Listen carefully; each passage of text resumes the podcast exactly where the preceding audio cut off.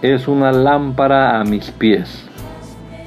Es la luz que ilumina mi camino. Acompáñenos y leamos juntos la bendita palabra de Dios.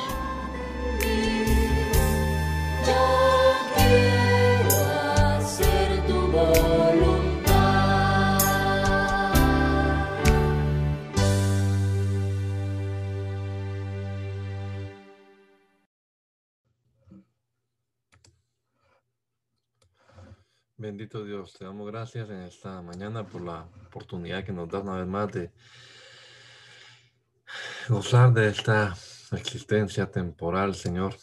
Gracias por tus bondades, por tus maravillas, Jesús, porque cuidaste de nuestros sueños, Señor. Gracias, amado Salvador, por permitirnos levantarnos y tomar la Biblia en nuestras manos, leerla, meditar en ella un rato. Y ayúdanos, Señor, te lo ruego para comprenderla, para que podamos poner en práctica también lo que entendamos de tu palabra.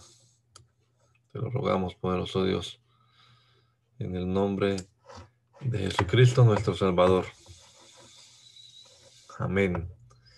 Amén. Continuamos entonces con nuestra lectura bíblica y vamos a leer la segunda epístola del apóstol Pablo a Timoteo, capítulo número 4. Te encarezco delante de Dios y del Señor Jesucristo que juzgará a los vivos y a los muertos en su manifestación y en su reino. Que prediques la palabra, que que instes a tiempo y fuera de tiempo, redarguye, reprende, exhorta con toda paciencia y doctrina. Porque vendrá tiempo cuando no sufrirán la sana doctrina, sino que teniendo comezón de oír, se amontonarán maestros conforme a sus propias concupiscencias y apartarán de la verdad del oído y se volverán a las fábulas.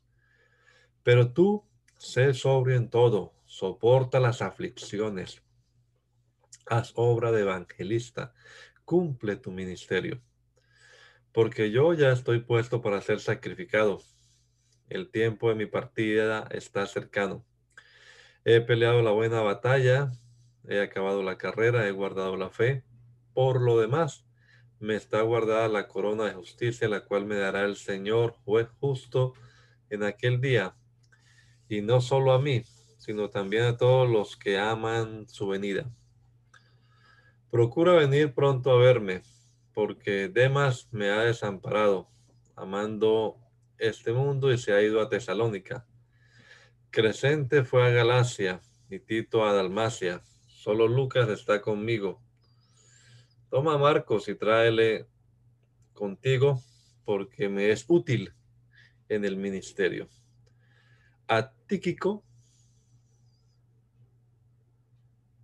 lo envía a Éfeso Trae cuando vengas el capote que dejé en Troas, en casa de Carpo, y los libros, mayormente los pergaminos. Alejandro el caldelero me ha causado muchos males. El Señor le pague conforme a sus hechos. Guárdate tú también de él, porque en gran manera se ha opuesto a nuestras palabras. En mi primera defensa nadie Ninguno estuvo a mi lado, sino que todos me desampararon, no les he tomado en cuenta. Pero el Señor estuvo a mi lado y me dio fuerzas para que por mí fuese cumplida la predicación y que todos los gentiles oyesen. Así fui librado de la boca del león. Y el Señor me librará de toda obra mala y me preservará para su reino celestial. A Él sea la gloria por los siglos de los siglos. Amén. Saluda a Prisca y Aquila y a la casa de Onesíforo. Erasto se quedó en Corinto y a Trófimo dejé en Mileto, enfermo. Procura venir antes del invierno.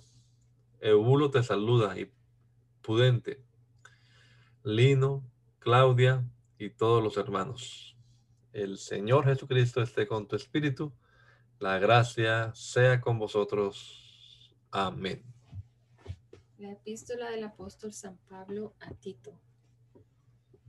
Pablo, siervo de Dios y apóstol de Jesucristo, conforme a la fe de los escogidos de Dios y el conocimiento de la verdad que es según la piedad, en la esperanza de la vida eterna, la cual Dios, que no miente, prometió desde antes del principio de los siglos, y a su debido tiempo manifestó su palabra por medio de la predicación que me fue encomendada por mandato de Dios nuestro Salvador, a Tito, verdadero Hijo en la común fe, gracia y misericordia y paz de Dios Padre y del Señor Jesucristo nuestro Salvador.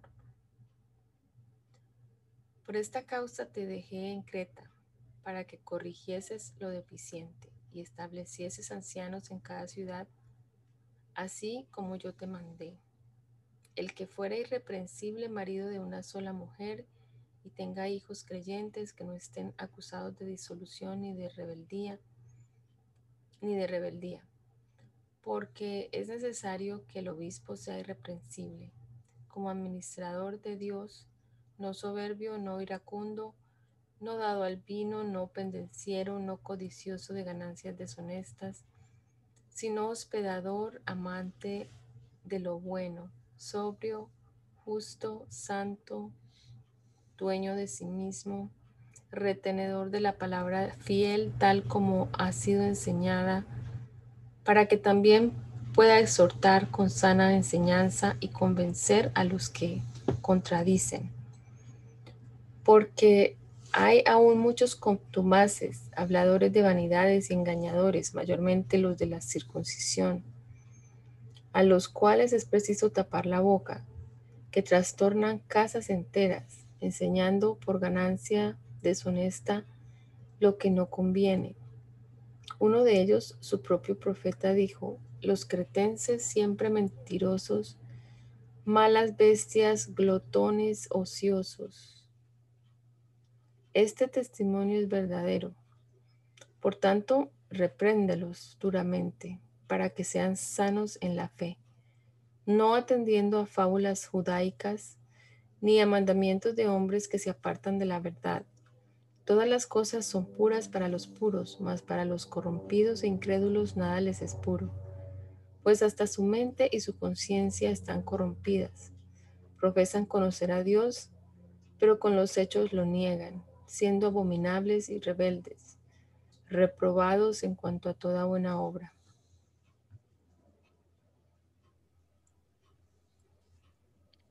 Pero tú habla lo que está de acuerdo la sana doctrina.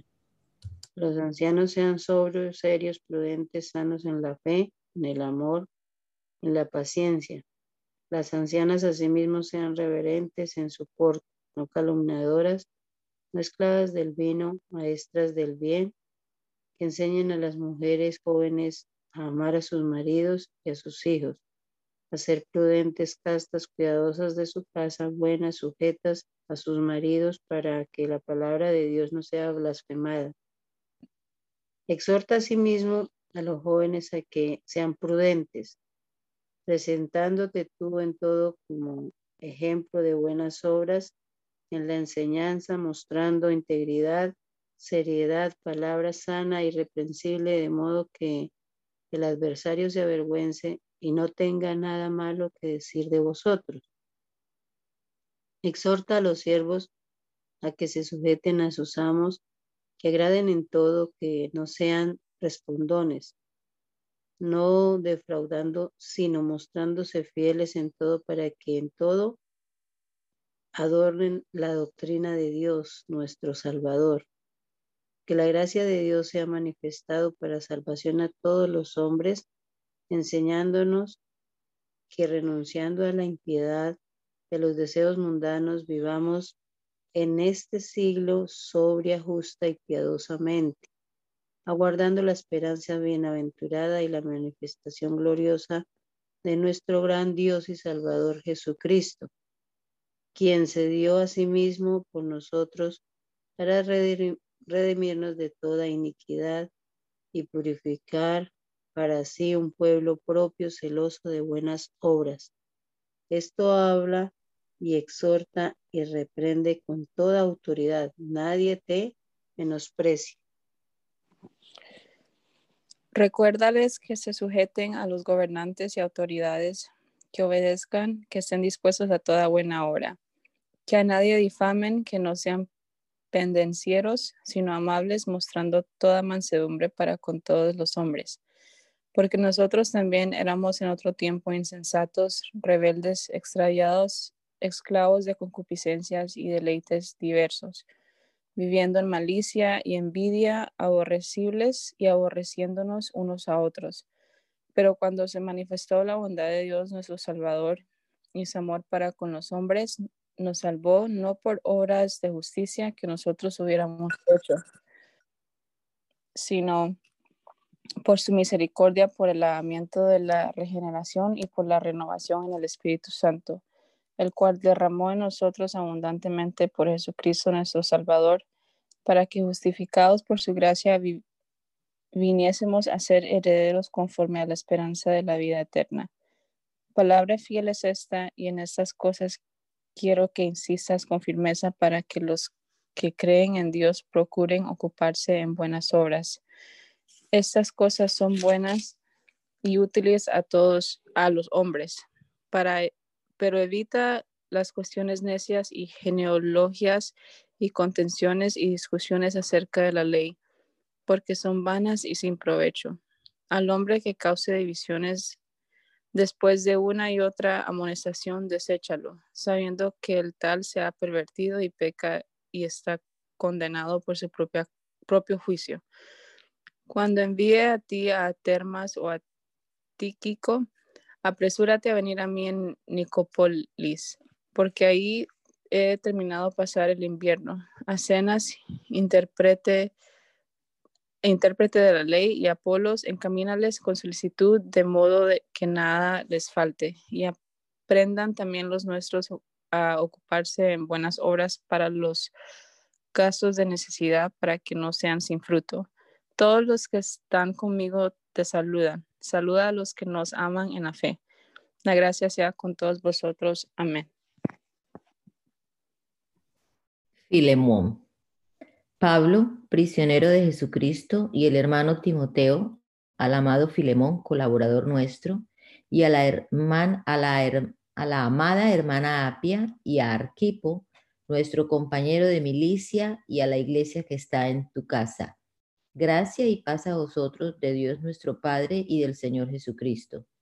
Doy gracias a mi Dios, haciendo siempre memoria de ti en mis oraciones, porque oigo del amor y de la fe que tienes hacia el Señor Jesús y para con todos los santos, para que la participación de tu fe sea eficaz en el conocimiento de todo el bien que está en vosotros por Cristo Jesús pues tenemos gran gozo y consolación en tu amor, porque por ti, oh hermano, han sido confortados los corazones de los santos, por lo cual, aunque tengo mucha libertad en Cristo para mandarte lo que conviene, más bien te ruego por amor, siendo como soy, Pablo ya anciano y ahora además prisionero de Jesucristo, te ruego por mi hijo Onésimo, a quien engendré en mis prisiones, el cual en otro tiempo te fue inútil, pero ahora a ti y a mí nos es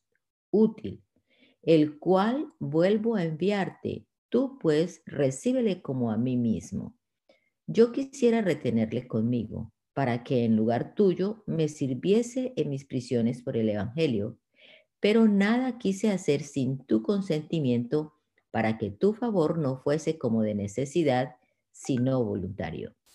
Porque quizás para esto se, se apartó de ti por algún tiempo, para que le recibieses para siempre, no ya como esclavo, sino como más que esclavo, como hermano amado, mayormente para mí, pero cuanto más para ti, tanto en la carne como en el Señor. Así que si me tienes por compañero, recíbele como a mí mismo.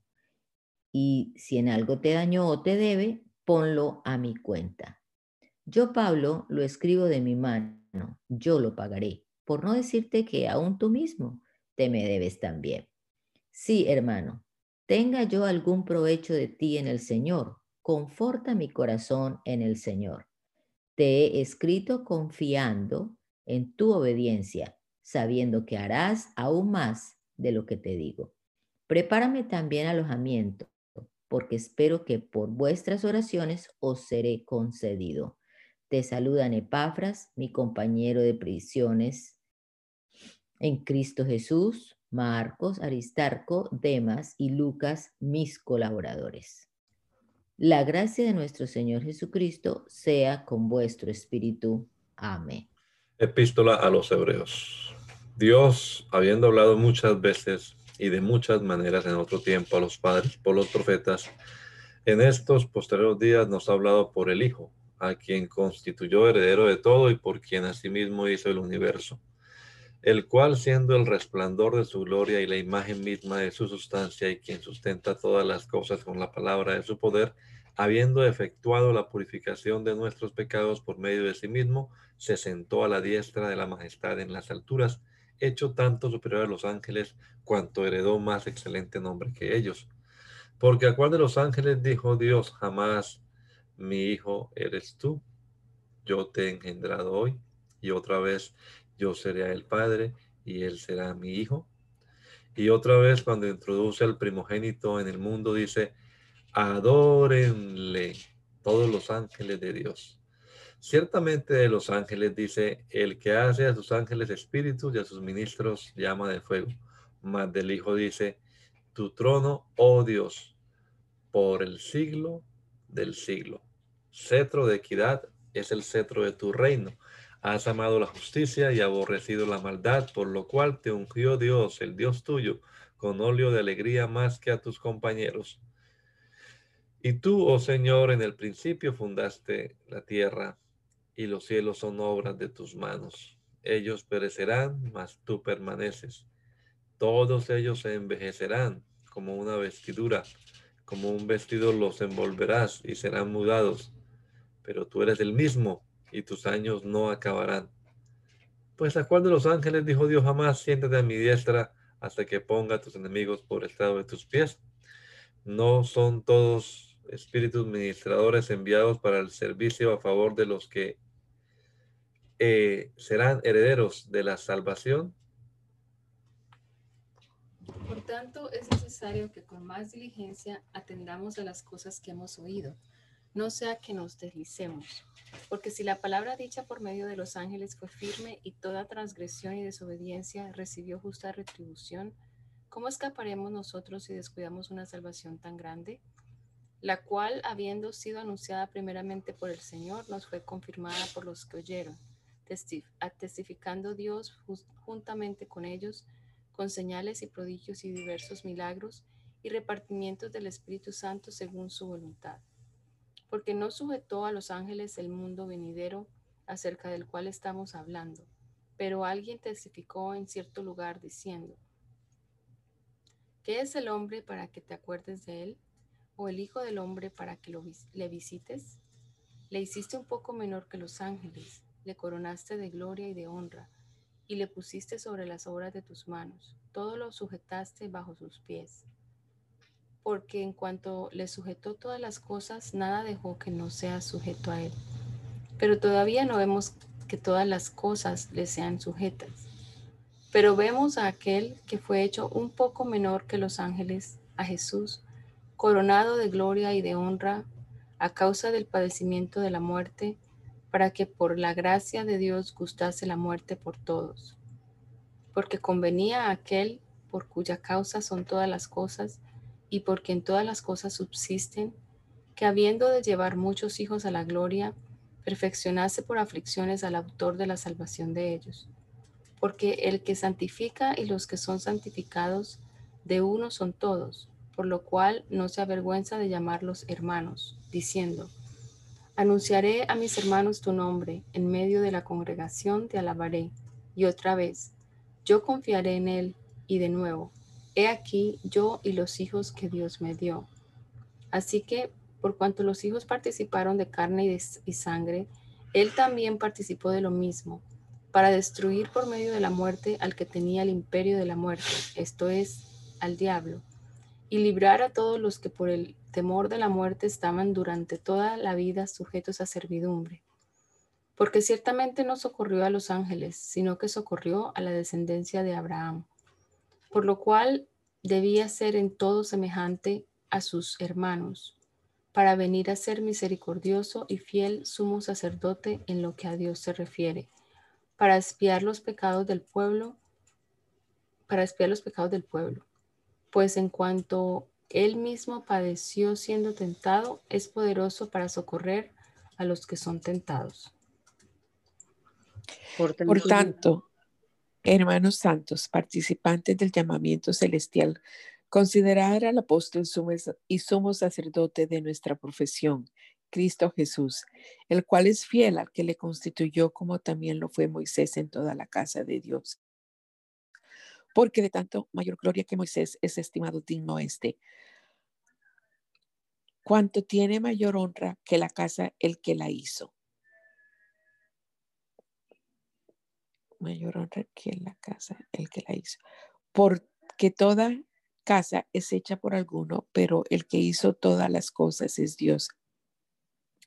Y Moisés a la verdad fue fiel en todo, en toda la casa de Dios, como siervo para testimonio de lo que se iba a decir. Pero Cristo como hijo, sobre su casa, la cual casa somos nosotros y retenemos firme hasta el fin la confianza y el gloriarnos en la esperanza. Por lo cual, como dice el Espíritu Santo, si oyeres hoy su voz, no endurezcáis vuestros corazones, como en la provocación, en el día de la tentación, en el desierto, donde me tentaron vuestros padres, me probaron y vieron mis obras cuarenta años a causa de lo cual me disgusté contra esa generación y dije, siempre andan vagando en su corazón y no han conocido mis caminos. Por tanto, juré en mi ira, no entrarán en mi reposo. Mirad, hermanos, que no haya en ninguno de vosotros corazón malo de incredulidad para apartarse del Dios vivo. Antes, exhortaos los unos a los otros cada día, entre tanto que se dice, hoy para que ninguno de vosotros se endurezca por el engaño del pecado. Porque somos hechos participantes de Cristo, con tal de que retengamos firme hasta el fin nuestra confianza del principio. Entre tanto que se dice, si oyeres hoy su voz, no endurezcáis vuestros corazones como en la provocación. ¿Quiénes fueron los que habiendo oído le provocaron? ¿No fueron todos los que salieron de Egipto por mano de Moisés? ¿Y con quienes estuvo él disgustado cuarenta años? No fue con los que pecaron, cuyos cuerpos cayeron en el desierto, y a quienes juró que no entrarían en su reposo, sino aquellos que desobedecieron. Y vemos que no pudieron entrar a causa de incredulidad. Tenemos pues no sea que permaneciendo aún la promesa de entrar en su reposo, alguno de vosotros parezca no haberlo alcanzado porque también a nosotros se nos ha anunciado la buena nueva como a ellos, pero no les aprovechó el oír la palabra por no oír, por no ir acompañada de fe en lo que la oyeron. Pero los que hemos creído entramos en el reposo de la manera que dijo. Por tanto, juré en mi ira, no entrarán en mi reposo, aunque las obras suyas estaban acabadas desde la fundación del mundo, porque en cierto lugar dijo así del séptimo día, y reposó Dios de todas sus obras en el séptimo día. Y otra vez aquí, no entrarán en mi reposo. Por lo tanto, puesto que falta que algunos entren en él y aquellos a quienes primero se les anunció la, la buena nueva no entraron por causa de desobediencia, otra vez determina un día, hoy, diciendo después de tanto tiempo, por medio de David, como se dijo, si oyereis hoy su voz, no endurezcáis vuestros corazones. Porque si Josué les hubiera dado el reposo, no hablaría después de otro día. Por tanto, queda un reposo para el pueblo de Dios, porque el que ha entrado en su reposo también ha reposado de sus obras como Dios de las suyas. Procuremos pues entrar en aquel reposo para que ninguno caiga en semejante ejemplo de desobediencia, porque la palabra de Dios es viva y eficaz y más cortante que toda espada de dos filos, y penetra hasta partir el alma y el espíritu, las coyunturas y los tuétanos y discierne los pensamientos y las intenciones del corazón. Y no hay cosa creada que no sea manifiesta en su presencia. Antes bien, todas las cosas están desnudas y abiertas a los ojos de aquel a quien tenemos que dar cuenta. Por tanto, teniendo un gran sumo sacerdote que traspasó los cielos, Jesús el Hijo de Dios, retengamos nuestra profesión, porque no tenemos un sumo sacerdote que no pueda compadecerse de nuestras debilidades, sino uno que fue tentado en todo según nuestra semejanza, pero sin pecado. Acerquémonos pues confiadamente al trono de la gracia para alcanzar misericordia y hallar gracia para el oportuno socorro. Porque todo sumo sacerdote tomando de entre los hombres es constituido es constituido a favor de los hombres en lo que a Dios se refiere, para que presente ofrendas y sacrificios por los pecados, para que se muestre paciente con los ignorantes y extraviados, puesto que Él también está rodeado de debilidad, y por causa de ella debe ofrecer por los pecados, tanto por sí mismo como también por el pueblo. Y nadie toma para sí esta honra, sino el que es llamado por Dios, como lo fue Aarón Así tampoco Cristo se glorificó a sí mismo haciéndose sumo sacerdote, sino el que le dijo, el que le dijo, tú eres mi hijo, yo te he engendrado hoy. Como también dice en otro lugar, tú eres sacerdote para siempre, según el orden de Melquisedec. Y Cristo en los días de su carne, ofreciendo ruegos y súplicas con gran clamor y lágrimas al, al que le podía librar de la muerte, fue oído a causa de su temor reverente. Y aunque era hijo, por lo que padeció, aprendió la obediencia. Y habiendo sido perfeccionado, vino a ser autor de eterna salvación para todos los que le obedecen, y fue declarado por Dios sumo sacerdote según el orden de Melquisedec. Acerca de esto, tenemos mucho que decir y difícil de explicar por cuanto os habéis hecho tardos para oír, porque debiendo ser ya maestros después de tanto tiempo tenéis necesidad de que se os vuelva a enseñar cuáles son los primeros rudimentos de la palabra de Dios y habéis llegado a ser tales que tenéis necesidad de leche y no de alimento sólido. Y todo aquel que participa de la leche es inexperto en la palabra de justicia porque es niño, pero el alimento sólido es para los que han alcanzado madurez, para los que por el uso tienen los sentidos ejercitados en el discernimiento del bien y del mal.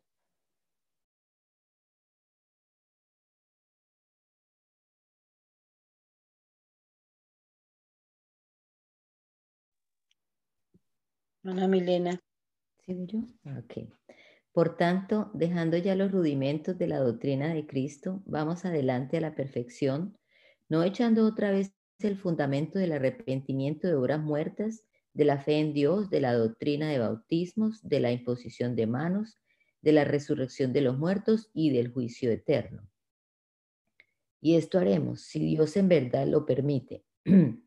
porque es imposible que los que una vez fueron iluminados y gustaron e, del don celestial y fueron hechos partícipes del Espíritu Santo y asimismo gustaron de la buena palabra de Dios y de los poderes del siglo venidero y recayeron, sean otra vez renovados para arrepentimiento, crucificando de nuevo para sí mismos al Hijo de Dios y exponiéndole a vituperio.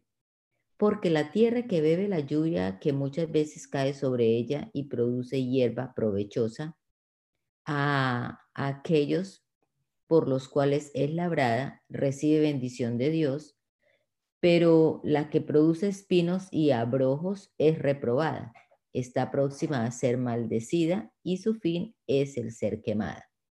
Pero en cuanto a vosotros, oh amados, estamos persuadidos de cosas mejores y que pertenecen a la salvación, aunque hablamos así.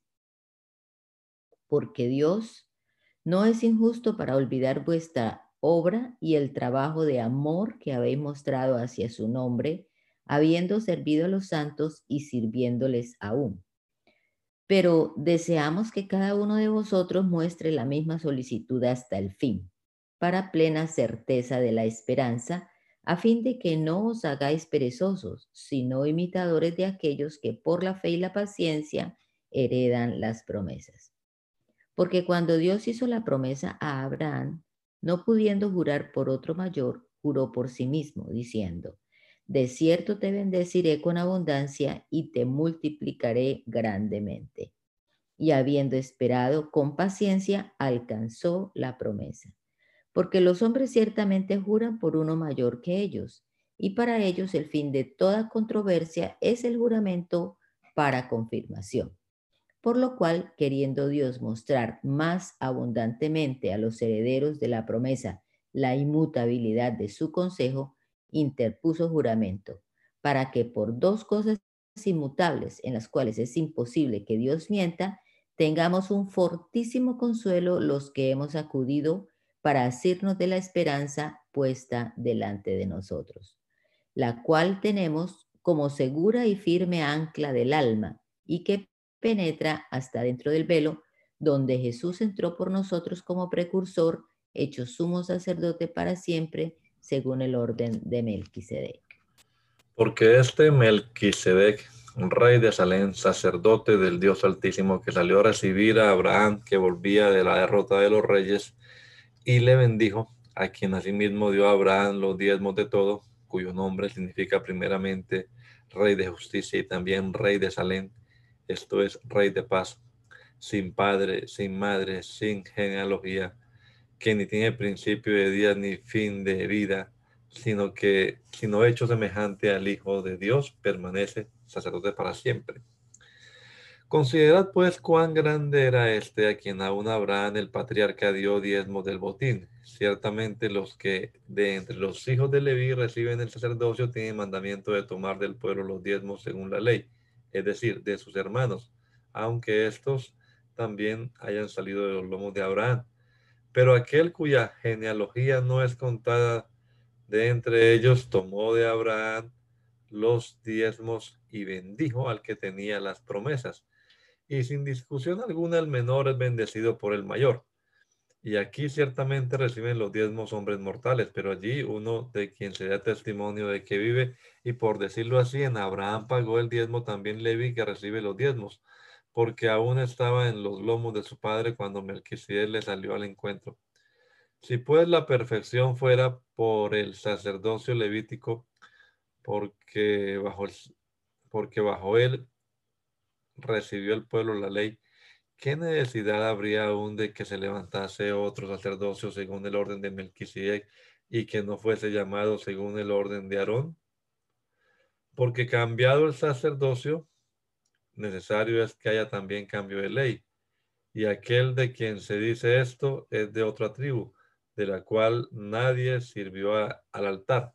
Porque manifiesto es que nuestro Señor vino de la tribu de Judá de la cual nada habló Moisés tocante al sacerdocio. Y esto es aún más manifiesto si a semejanza de Melquisedec se levanta un sacerdote distinto, no constituido conforme a la ley del mandamiento acerca de la descendencia, sino según el poder de una vida indestructible, pues se da testimonio de él, tú eres sacerdote para siempre, según el orden de Melquisedec. Queda pues abrogado el mandamiento anterior por causa de la debilidad e ineficacia, pues nada perfeccionó la ley, y de la introducción de una mejor esperanza por la cual nos acercamos a Dios. Y esto no fue hecho sin juramento, porque los otros ciertamente sin juramento fueron hechos sacerdotes, pero este con el juramento del que dijo, juró el Señor y no se arrepentirá. Tú eres sacerdote para siempre, según el orden de Melquisedec. Por tanto, Jesús es hecho fiador de un mejor pacto. Y los otros sacerdotes llegaron a ser muchos debido a que por la muerte no podían continuar.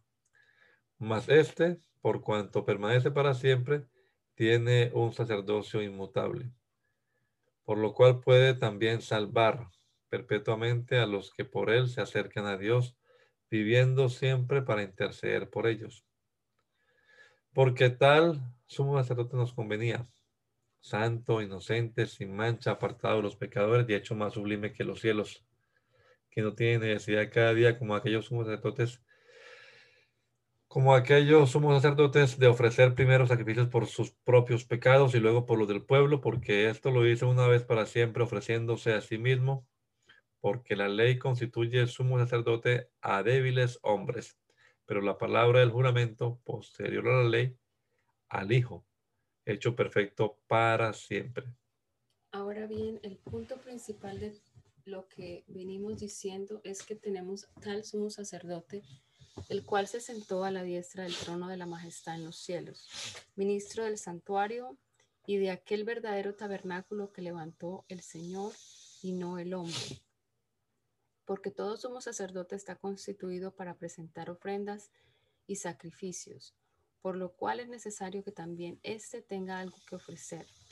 Así que si estuviese sobre la tierra, ni siquiera sería sacerdote habiendo aún sacerdotes que presentan las ofrendas según la ley, los cuales sirven a lo que es figura y sombra de las cosas celestiales, como se le advirtió a Moisés cuando iba a erigir el tabernáculo, diciéndole, mira, haz todas las cosas conforme al modelo que se te ha mostrado en el monte. Pero ahora tanto mejor ministerio es el suyo cuando es mediador de un mejor pacto establecido sobre mejores promesas. Porque si aquel primero hubiera sido sin defecto, ciertamente no se hubiera procurado lugar para el segundo. Porque reprendiéndolos dice, He aquí vienen días, dice el Señor, en que estableceré con la casa de Israel y la casa de Judá un nuevo pacto no como el pacto que hice con sus padres el día que los tomé de la mano para sacarlos de la tierra de Egipto, porque ellos no permanecieron en mi pacto y yo me desentendí de ellos, dice el Señor. Por lo cual este es el pacto que haré con la casa de Israel después de aquellos días, dice el Señor. Pondré mis leyes en la mente de ellos y sobre su corazón las escribiré y seré a ellos por Dios y ellos me serán a mí por pueblo. Y ninguno enseñará a su prójimo ni, ninguno a su hermano diciendo conoce al Señor, porque todos me conocerán, desde el menor hasta el mayor de ellos, porque seré propicio a sus injusticias, y nunca más me acordaré de sus pecados y de sus iniquidades.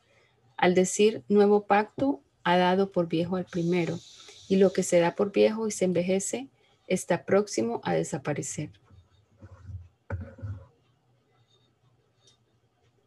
Ahora bien, aún el primer pacto tenía ordenanzas de culto y un santuario terrenal, porque el tabernáculo estaba dispuesto así. En la primera parte, llamada el lugar santo, estaban el candelabro, la mesa y los panes de la proposición. Tras el segundo velo estaba la parte del tabernáculo llamado lugar santísimo, el cual tenía un incensario de oro y el arca del pacto, cubierta de oro por todas las partes, en la que estaba una urna de oro que contenía el maná, la vara de Aarón que reverdeció y las tablas del pacto, y sobre ella los querubines de gloria que cubrían el propiciatorio de los de las cuales cosas no se puede ahora hablar en detalle. Y así dispuestas estas cosas en la primera parte del tabernáculo, entran los sacerdotes continuamente para cumplir los oficios del culto, pero en la segunda parte solo el sumo sacerdote una vez al año, no sin sangre, la cual ofrece por sí mismo y por los pecados de ignorancia del pueblo, dando el Espíritu Santo a entender con todo, con, esto que aún no se había manifestado el camino al lugar santísimo, entre tanto que la primera parte del tabernáculo estuviese en pie, lo cual es símbolo para el tiempo presente, según el cual se presentan ofrendas y sacrificios que no pueden hacer perfecto en cuanto a la conciencia al que practica ese culto, ya que consiste solo de comidas y bebidas, de diversas abluciones y ordenanzas acerca de la carne, impuestas hasta el tiempo de reformar las cosas. Pero estando ya presente Cristo, sumo sacerdote de los bienes venideros por el más amplio y más perfecto tabernáculo, no hecho de manos, es decir, no de esta creación y no por sangre de machos cabríos ni de becerros, sino por su propia sangre. Entró una vez para siempre en el lugar santísimo, habiendo obtenido eterna redención. Porque si la sangre de los toros y de los machos cabrillos y las cenizas de la becerra rociadas a los inmundos santifican para la purificación de la carne, cuanto más la sangre de Cristo, el cual mediante el Espíritu Eterno se ofreció a sí mismo sin mancha sin mancha Dios limpiará vuestras conciencias de obras muertas para que sirváis al Dios vivo.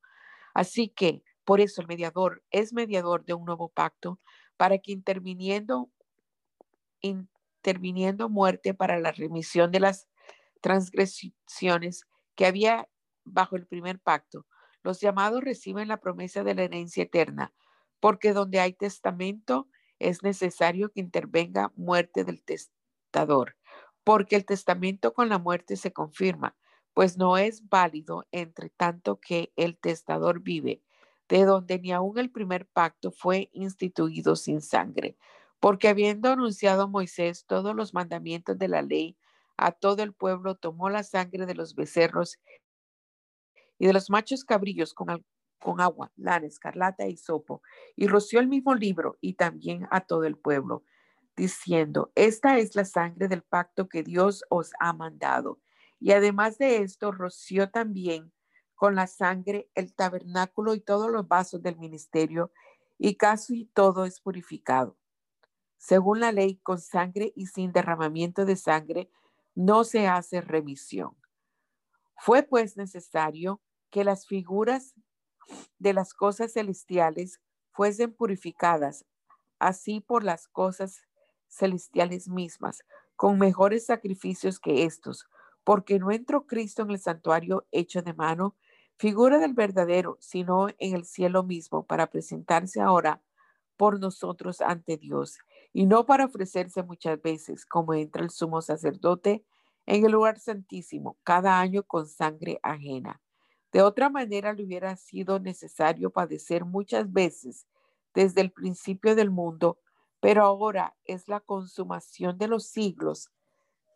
En la consumación de los siglos se presentó una vez para siempre por el sacrificio de sí mismo para quitar de en medio el pecado, y de la manera que está establecido para los hombres que mueran una sola vez, y después de esto el juicio.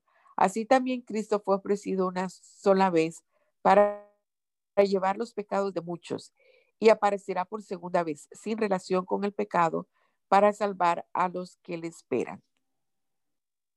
Porque la ley teniendo la sombra de los bienes venideros, no la imagen misma de las cosas, nunca puede, por los mismos sacrificios que se ofrecen continuamente cada año, hacer perfectos a los que se acercan. De otra manera, cesaría de ofrecerse, pues, lo que tributan este, los que tributan este culto, limpiados una vez, no tendrán ya más conciencia de pecado. Pero en estos sacrificios, cada año se hace memoria de los pecados, porque la sangre de los toros y de los machos cabríos no puede quitar los pecados, por lo cual entrando en el mundo dice, sacrificio y ofrenda, no quisiste más, me preparaste cuerpo, holocaustos y expiaciones por el pecado no te agradaron. Entonces dije, he aquí que vengo, oh Dios, para hacer tu voluntad. Como en el rollo del libro está escrito de mí, diciendo primero, sacrificio y ofrenda y holocaustos y expiaciones por el pecado no quisiste, ni te agradaron las cuales cosas se ofrecen según la ley. Y diciendo luego, he aquí vengo, oh Dios, para hacer tu voluntad. Quita lo primero para establecer esto último. En esa voluntad somos santificados mediante la ofrenda del cuerpo de Jesucristo hecha una vez para siempre. Y ciertamente todo sacerdote está, está día tras día, está día tras día ministrando y ofreciendo muchas veces los mismos sacrificios que nunca pueden quitar los pecados. Pero Cristo, habiendo ofrecido una vez para siempre un solo sacrificio por los pecados, se ha sentado a la diestra de Dios. De ahí en adelante, esperando hasta que sus enemigos sean puestos por estrado de sus pies, porque con una sola ofrenda hizo perfectos para siempre a los santificados, y no atestigua lo mismo el Espíritu Santo, porque después de haber dicho, este es el pecado que haré con ellos después de aquellos días, dice el Señor, pondré mis leyes en sus corazones y en sus mentes las escribiré. Añade, y nunca más me acordaré de sus pecados y transgresiones, pues donde hay remisión de estos no hay más afrenta ofrenda por el pecado. Así que hermanos, teniendo libertad para entrar en el lugar santísimo por la sangre de Jesucristo, por el camino nuevo y vivo que Él nos abrió a través del velo, esto es de su carne. Y teniendo un gran sacerdote sobre la casa de Dios, acerquémonos con corazón sincero en plena certidumbre de fe, purificados los corazones de mala conciencia y lavados los cuerpos con agua pura. Mantengamos firmes sin fluctuar la profesión de nuestra esperanza, porque fiel es el que prometió. Y considerémonos unos a otros para estimularnos al amor y a las buenas obras, no dejando de congregarnos como algunos tienen por costumbre, sino exhortándonos y tanto más cuanto veáis que aquel día se acerca. Porque si pecaremos voluntariamente después de haber recibido el conocimiento de la verdad, ya no queda más sacrificio por los pecados, sino una horrenda expectación de juicio y de hervor de fuego que ha de devorar a los adversarios. El que viola la ley de Moisés por el testimonio de dos o de tres testigos muere irremersiblemente. ¿Cuánto mayor castigo pensáis que merece el que pisotea al Hijo de Dios y tuviere por inmunda la sangre del pacto en la cual fue santificado e hiciere afrenta al Espíritu de gracia? Pues conocemos al que dijo, mía es la venganza, yo daré el pago, dice el Señor. Y otra vez el Señor juzgará a su pueblo. Horrenda cosa es caer en manos del Dios vivo, pero traed a la memoria los días pasados en los cuales después de haber sido iluminados sostuvisteis gran combate de padecimientos. Por una parte, Ciertamente, con vituperios y tribulaciones fuisteis hechos espectáculo y por otra llegasteis a ser compañeros de los que estaban en una situación semejante, porque de los presos también os compadecisteis y el despojo de vuestros bienes sufristeis con gozo, sabiendo que tenéis en vosotros una mejor y perdurable herencia en los cielos. No perdáis pues vuestra confianza que tiene grande galardón, porque os es necesario la paciencia para que, habiendo hecho la voluntad de Dios, obtengáis la promesa, porque aún un poquito y el que ha de venir vendrá y no tardará, mas el justo vivirá por la por fe. Y si retrocediere, no agradará a mi alma.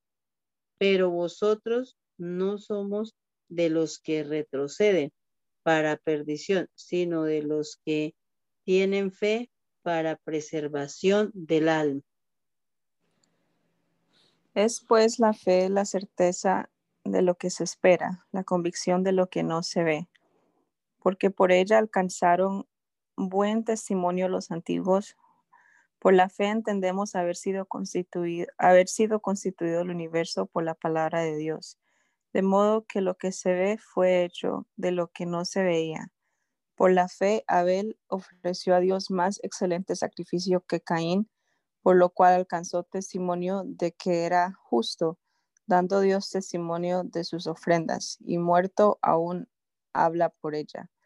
Por la fe Enoch fue traspuesto para no ver muerte, y no fue hallado porque lo traspuso Dios. Y antes que fuese traspuesto, tuvo testimonio de haber agradado a Dios. Pero sin fe es imposible agradar a Dios, porque es necesario que el que se acerca a Dios crea que le hay y que es galardonador de los que le buscan. Por la fe, Noé, cuando fue advertido por Dios acerca de cosas que aún no se veían, con temor preparó el arca en que su casa se salvase. Y por eso fue y por esa fe condenó al mundo y fue hecho heredero de la justicia que viene por la fe. Por la fe, Abraham, siendo llamado, obedeció para salir al lugar que había de recibir como herencia, y salió sin saber a dónde iba. Por la fe habitó como extranjero en la tierra prometida como en tierra ajena, morando en tiendas con Isaac y Jacob, coherederos de la misma promesa, porque esperaba la ciudad que tiene fundamentos, cuyo arquitecto y constructor es Dios. Por la fe también la misma Sara, siendo estéril, recibió fuerza para concebir y dio a luz aún fuera del tiempo de la edad, porque creyó que era fiel quien lo había prometido, por lo cual también de uno y ese ya casi muerto salieron como las estrellas del cielo en multitud y como la arena innumerable que, que está a la orilla del mar. Conforme a la fe murieron todos estos sin haber recibido lo prometido, sino mirándolo de lejos y creyéndolo y saludándolo y confesando que eran extranjeros y peregrinos sobre la tierra, porque los que, es, los que esto dicen claramente dan a entender que buscan una patria, pues si hubiesen estado pensando en aquella de donde salieron, ciertamente tenían tiempo de volver, pero anhelaban una mejor, esto es celestial por lo cual Dios no se avergüenza de llamarse Dios de ellos, porque les ha preparado una ciudad. Por la fe, Abraham, cuando fue ofreció a Isaac, y el que había recibido la promesa ofreció su unigénito. Habiendo, habiéndoselo dicho, habiéndosele dicho, en Isaac te será llamada descendencia, pensando que Dios es poderoso para levantar aún de entre los muertos, de donde es de donde en sentido figurado también le volvió a recibir. Por la fe bendijo Isaac a Jacob y a Saúl respecto a cosas venideras. Por la fe Jacob al morir bendijo a cada uno de sus hijos eh, de los hijos de José y adoró apoyado sobre el extremo de su bordón. Por la fe José al morir mencionó la salida de los hijos de Israel y dio mandamiento acerca de sus huesos. Por la fe Moisés cuando nació fue escondido y por sus padres por tres meses, porque le vieron niño hermoso y no temieron el decreto del rey. Por la fe Moisés, hecho ya, grande, rehusó llamarse hijo de la hija de Faraón, escogiendo antes ser maltratado con el pueblo de Dios que gozar de los deleites temporales del pecado, teniendo por mayores riquezas y el vituperio de Cristo que los tesoros de los, de los egipcios, porque tenía puesta la mirada en el galardón. Por la fe dejó a Egipto, no temiendo la ira del rey, porque se sostuvo como viendo al invisible. Por la fe celebró la, Pascua y la aspersión de la sangre, para que el que destruía a los primogénitos no los tocase a ellos. Por la fe pasaron el mar rojo como por tierra seca, e intentando los egipcios hacer lo mismo fueron ahogados. Por la fe cayeron los muros de Jericó después de rodearlos siete días. Por la fe Rahab, la ramera, no pereció juntamente con los desobedientes, habiendo recibido a los espías en paz.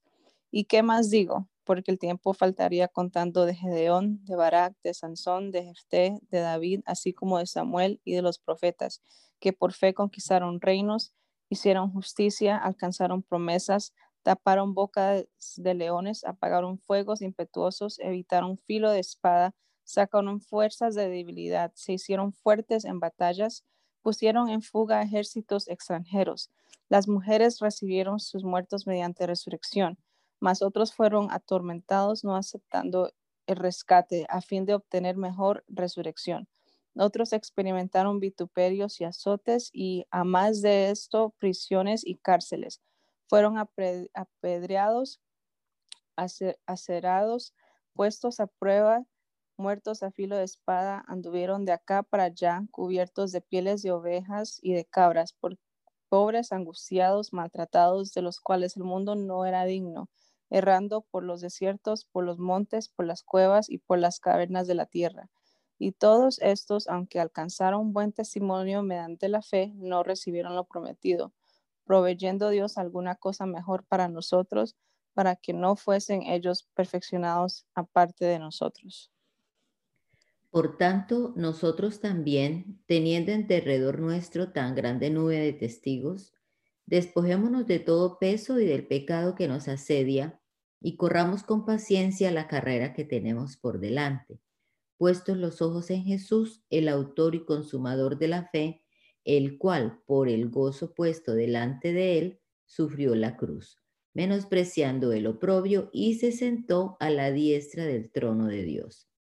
Considerad a aquel que sufrió tal contradicción de pecadores contra sí mismo, para que vuestro ánimo no se canse hasta desmayar, porque aún no habéis resistido hasta la sangre combatiendo contra el pecado, y habéis ya olvidado la exhortación que como a hijos se os dirige diciendo, Hijo mío, no menosprecies, no menosprecies la disciplina del Señor, ni desmayes cuando eres reprendido por Él, porque el Señor al que ama disciplina y azota a todo el que recibe por hijo. Porque mm, si soportáis la disciplina, Dios os trata como a hijos, porque ¿Qué hijo es aquel a quien el Padre no disciplina? Pero si se os deja sin disciplina de la cual todos han sido participantes, entonces sois bastardos y no hijos. Por otra parte, tuvimos a nuestros padres terrenales que nos disciplinaban y los venerábamos. ¿Por qué no obedeceremos mucho mejor al Padre de los Espíritus y viviremos? Y aquellos Ciertamente por pocos días nos disciplinaban como a ellos les parecía, pero este para lo que nos es provechoso, para que participemos de su santidad. Es verdad que ninguna disciplina al presente parece ser causa de gozo, sino de tristeza, pero después da fruto apacible de justicia a los que en ella han sido ejercitados. Por lo cual, levantad las manos caídas y las rodillas paralizadas, y haced sendas derechas para vuestros pies, para que lo cojo no se salga del camino, sino que sea sanado. Seguid la paz con todos y la santidad, sin la cual nadie verá al Señor. Mirad bien, no sea que alguno deje alcanzar la gracia de Dios, que brotando alguna raíz de amargura os estorbe y por ella muchos sean contaminados. No sea que haya algún fornicario o profano como Esaú, que por una sola comida vendió su primogenitura. Porque ya sabéis que aún después, deseando heredar la bendición, fue desechado y no hubo oportunidad para el arrepentimiento, aunque la procuró con lágrimas. Porque no os habéis acercado al monte que se podía palpar y que ardía en fuego, a la oscuridad, a las tinieblas y a la tempestad, al sonido de la trompeta y a la voz que hablaba, la cual los que la oyeron rogaron que no se les hablase más, porque no podían soportar lo que se ordenaba. Si aún una bestia tocare al monte, será apedreada o pasada con dardo. Y tan terrible era lo que se veía que Moisés dijo, estoy espantado y temblando, sino que os habéis acercado al monte de Dios, a la ciudad del Dios vivo, Jerusalén la celestial, a la compañía de muchos millares de ángeles, a la congregación de los primogénitos que están inscritos en los cielos, a Dios, el juez de todos, a los espíritus de los justos hechos perfectos, a Jesús, el mediador del nuevo pacto, y a la sangre rociada que habla mejor que la de Abel. Mirad que no desechéis al que habla, porque si no escaparon aquellos que desecharon al que los amonestaba en la tierra, mucho menos nosotros si desecharemos al que amonesta desde los cielos. La voz del cual conmovió entonces la tierra, pero ahora ha prometido diciendo, aún una vez, y como veré, no solamente la tierra, sino también el cielo. Y esta frase, aún una vez, indica la remoción de las cosas movibles como cosas hechas para que queden las inconmovibles. Así que, recibiendo nosotros un reino inconmovible, tengamos gratitud y mediante ella sirvamos a Dios agradándole con temor y reverencia, porque nuestro Dios es fuego consumidor. Permanezca el amor fraternal. No os olvidéis de la hospitalidad, porque por ella algunos sin saberlo hospedaron ángeles. Acordaos de los presos como si tan estuvierais presos juntamente con ellos y de los maltratados como si que también vosotros mismos estáis en el cuerpo honrosos sean todos el matrimonio y el lecho sin mancilla, pero los fornicarios y adúlteros los juzgará Dios. Sean vuestras costumbres sin avaricia, contentos con lo que tenéis ahora, porque Él dijo, no te dejaré ni te desampararé, de manera que podemos decir confiadamente, el Señor es mi ayudador, no temeré lo que me pueda hacer el hombre. Acordaos de vuestros pastores que os hablaron la palabra de Dios, considerad cuál haya sido el resultado de su conducta e imitad su fe. Jesucristo es el mismo ayer, hoy, por los siglos. No os dejéis llevar de doctrinas diversas y extrañas, porque buena cosa es afirmar el corazón con la gracia, no con viandas que nunca aprovecharon a los que se han ocupado de ellas. Tenemos un altar del cual no tienen derecho de comer los que sirven al tabernáculo, porque los cuerpos de aquellos animales cuya sangre a causa del pecado es introducida en el santuario por el sumo sacerdote son quemados fuera del campamento. Por lo cual también Jesús, para santificar al pueblo mediante su propia sangre, padeció fuera de la puerta. Salgamos pues a él fuera del campamento llevando su vituperio, porque no tenemos aquí ciudad permanente, sino que buscamos la porvenir. Así que ofrezcamos siempre a Dios por medio de él sacrificio de alabanza, es decir, olor, fruto de labios que confiesan su nombre, y de hacer el bien y de la ayuda mutua, no os olvidéis, porque de tales sacrificios se agrada a Dios. Obedeced a vuestros pastores y sujetaos a ellos, porque ellos velan por vuestras almas como quienes han de dar cuenta para que lo hagan con alegría y no quejándose, porque esto no os es provechoso. Orad por nosotros, porque confiamos en que tenemos buena conciencia deseando conducirnos bien en todo. Y más os ruego que lo hagáis así para que yo os sea restituido más pronto. y el Dios de paz que resucitó de los muertos a nuestro Señor Jesucristo, el gran pastor de las ovejas por la sangre del pacto eterno, os haga aptos en toda buena obra para que hagáis su voluntad haciendo Él en vosotros lo que es agradable delante de Él por Jesucristo, al cual sea la gloria por los siglos de los siglos. Amén. Os ruego, hermanos, que soportéis la palabra de exhortación, pues os he escrito brevemente. Sabed que está en libertad nuestro hermano Timoteo, con el cual, si viniere pronto, iré a veros. Saludad a todos vuestros pastores y a todos los santos. Los de Italia os saludan. La gracia sea con todos vosotros. Amén. Gracias te damos, Señor Jesucristo, por este rato de lectura que hemos pasado aquí en esta mañana. Siempre pidiéndote, Señor, que nos ilumines la mente, el entendimiento para comprender apropiadamente tu palabra, Señor, y que nos des la osadía, la valentía, la sabiduría para ponerla en práctica en nuestro diario caminar, nuestro diario vivir, Señor. Nos encomendamos a ti al iniciar esta jornada. Esperamos que nos guíes en todo con tu Espíritu, Señor. Que podamos vivir este día, estas horas, para honra y gloria de tu precioso nombre. Te lo rogamos, Dios, en el nombre de Jesucristo. Amén. Amén.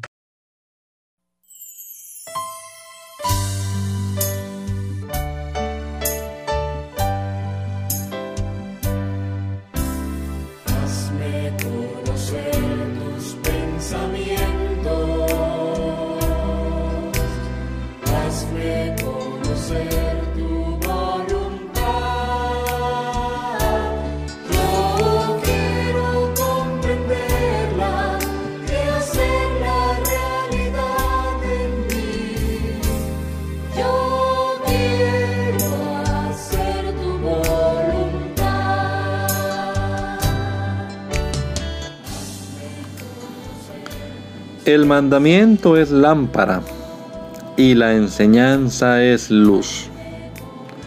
Y las reprensiones son el camino de la vida. Espero que esta lectura de la palabra de Dios haya sido de edificación para su vida y la de su familia. Gracia y paz.